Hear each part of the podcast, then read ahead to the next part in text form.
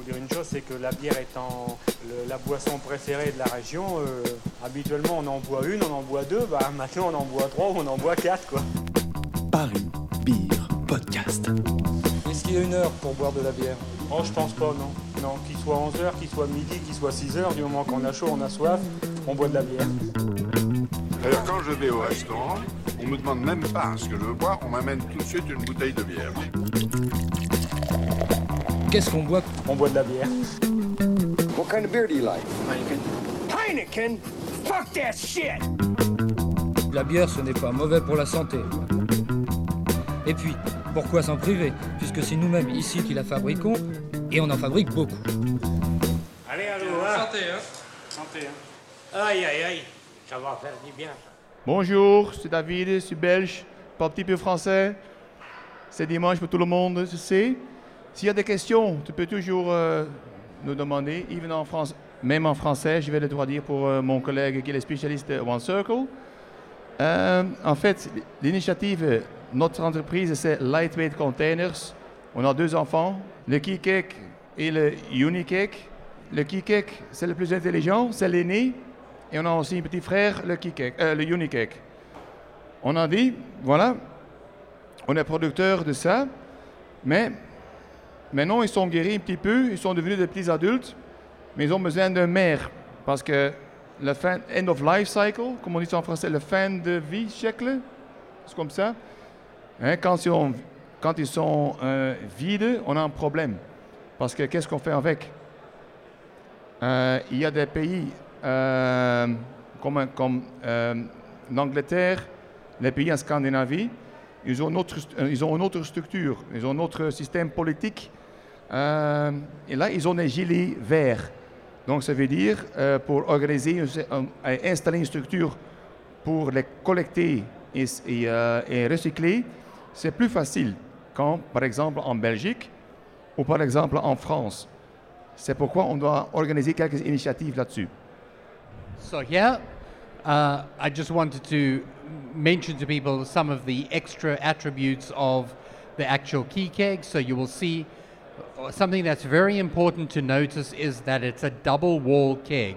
So this adds incredibly much to the safety of the particular product. Um, you dispense with air, CO2, or nitrogen, so you never have any contamination of your beverage. So your beer will always taste the same way that you wanted the beer to taste. It's very light. Um, obviously, it's very easy to transport, so the carbon footprint um, is very low when it comes to transportation.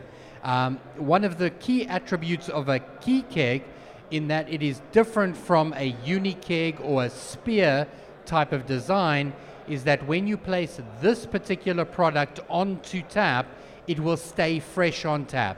So your beer will actually stay fresh for up to two to three weeks when it's on tap, which is very important for introducing new beers to a market. When you're trying to create energy around a beer, you don't need the beer to go flat within two days as it would with another type of keg. Uh, available obviously in 10, 20, and 30 liter. Mais le kick comme mon collègue a bien expliqué, c'est avec la poche. Et le UniKeg, c'est sans poche. C'est un système normal, mais c'est one-way. Euh, c'est aussi avec une, euh, comment une bagnette. Comment s'appelle en français? Le spear, bagnette. Uh, if you have a look at this side, you can see how much of the KeyKeg is actually able to be recycled. Uh, the top and bottom chimes are already 100% recycled polypropylene. The PET, which is the clear part, that is 100% recyclable, but is also circular. So that means that PET can be reused and reused and reused. And that is what we're trying to create an environment where we can collect the kegs, break them down back into raw materials, and then make new kegs out of those materials. And that's why we focused on circular type of raw materials. So the polypropylene, already 100% and can go around and around, as well as the PET, especially the clear PET. It's much easier to process because it's clear, there is no contamination. So the Unikeg is very, very close to the KeyKeg, other than the fact that it has the spear, the pipette, and it has the brown layer, which requires that you have to have color to protect from UV, which the bag takes care of. You also have in the wall of the plastic what we call an oxygen scavenger. That is to protect the beer from oxygen. It's an active ingredient that cannot be reactivated. So the brown layer in the Unikeg would then go and be recycled. So it could be used for something like garden furniture or carpet weave, various different materials. Whereas the clear layer, because it's also double layer, the layer here that I am touching is clear. That is circular and that can go round and round and round. So these two products are slightly different, slightly less circular than that one, but our main focus is to go in the direction of creating a circular product and getting clients to migrate from that type of keg to that type of keg from an environmental perspective. Make sense? So here we can see just the slight difference in the materials that we've had to use, but the PET, even though it's brown, can be recycled and does not have to go into something like landfill. Alors, la différence entre les deux concernant la durabilité et, et recyclé, ça c'est recyclable pour à euh, 81%. Seulement la poche l'intérieur, on ne peut pas recycler circulaire parce que ça c'était en contact avec la nourriture. Euh, ici, c'est déjà 61% qui est recyclable circulaire. Donc, euh, quand, quand vous, tu peux comparer ça avec nos compétiteurs, il y a quand même euh, une différence là-dessus. So, what are we trying to do? We're trying to go from a linear to a circular economy. So, in the linear economy, things would go to landfill or get burned. Um, in the regular recycling economy, it's also a, a misnomer that everything that is recycled um, will always be recycled again. That's unfortunately not true. So, you have to be very careful if someone says it's recyclable um, it can be recyclable, it becomes another product, but very often that is one way. Pour la France, la France, on est, on est ici. Quand on parle avec Éco-emballage, euh, Citeo, euh, ils savent euh, collecter et recycler, mais on ne sait pas ce qu'on faut faire avec. On veut vraiment avoir la possibilité de collecter afin de, pouvoir euh, euh, recycler circulaire. Si on travaille ensemble- avec CTO et Éco-emballage, pour le moment, c'est difficile. Les pays en Scandinavie, en Angleterre, c'est déjà réglé. En France, ça, allez, comment on dit ça? Ça traîne un petit peu. Euh, c'est pourquoi euh, nous allons le faire nous-mêmes, ensemble avec nos partenaires comme...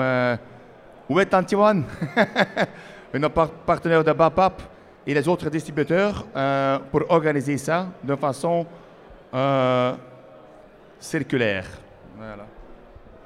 So, what are the solutions for one way kegs? Well, first of all, we engage with the local waste stream, and we're finding that by engaging with the, the local waste stream, it's becoming more and more difficult to work with those companies. They're not as motivated as we would like them to be to actually physically recycle and get the materials back to companies like ours who need to use them. The second point is we have created and started to make our own tooling to help break the keg down to make it more easy to recycle. Um, so this is a tool that we've developed to take the bag out, but later on I will show you another tool that we've made to actually break kegs down into their main components. What is One Circle doing? We're creating collection partners.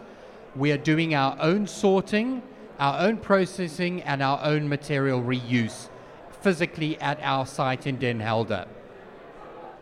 So, collecting one way kegs is a community thing, it's, it's part of the community. So, we're working with various different stakeholders to get our kegs back. In this picture here, you can see this is our bespoke, our specially designed compactor that we use it at um, venues like this. Uh, these are standard compactors that we're now spreading across. We have about uh, between 8 to 10 units that are being installed in the UK as we speak. And these are the truckloads that are actually coming back to our site in Den Helder. The fact is, and something that we want to stress, is that we don't come to the market with a complete and perfect solution. What we come to the market with is ideas and business models that we've been testing, and some business models are now starting to work a lot better than others. So we're getting a lot more adoption. Uh, the United Kingdom is currently the country where uh, it's working the best, and those ideas and concepts we're now bringing into France. If you look at this parti- particular piece of machinery, it's called it's a hydraulic keg splitter, and literally, we've made this machine, and what it does is it takes this keg and rips it to pieces, so that eh, the pieces can actually go onto a sorting belt. And if you have a look in this picture here, the keg split is further down and the materials go onto the sorting belt and then you split the P polypropylene from the bag from all the parts. And this is how we are breaking down the kegs in Den Helder. These, this is a, a collection that took part of the, in the Brugge Beer Festival. These are some more of our compactors being delivered. And you can see on the far left hand side, this is material coming in from the United Kingdom, and this is baled material now that's been physically separated that will now be going to be processed back into kegs. So we've made in the last year quite a lot of progress in the actual processing of the materials, the breaking down of kegs, and how we do things. This, this, we have a specific site in Den Helder that is specifically for one circle, and we have our manufacturing facility at a different site. So you can see it's now all physically starting to happen.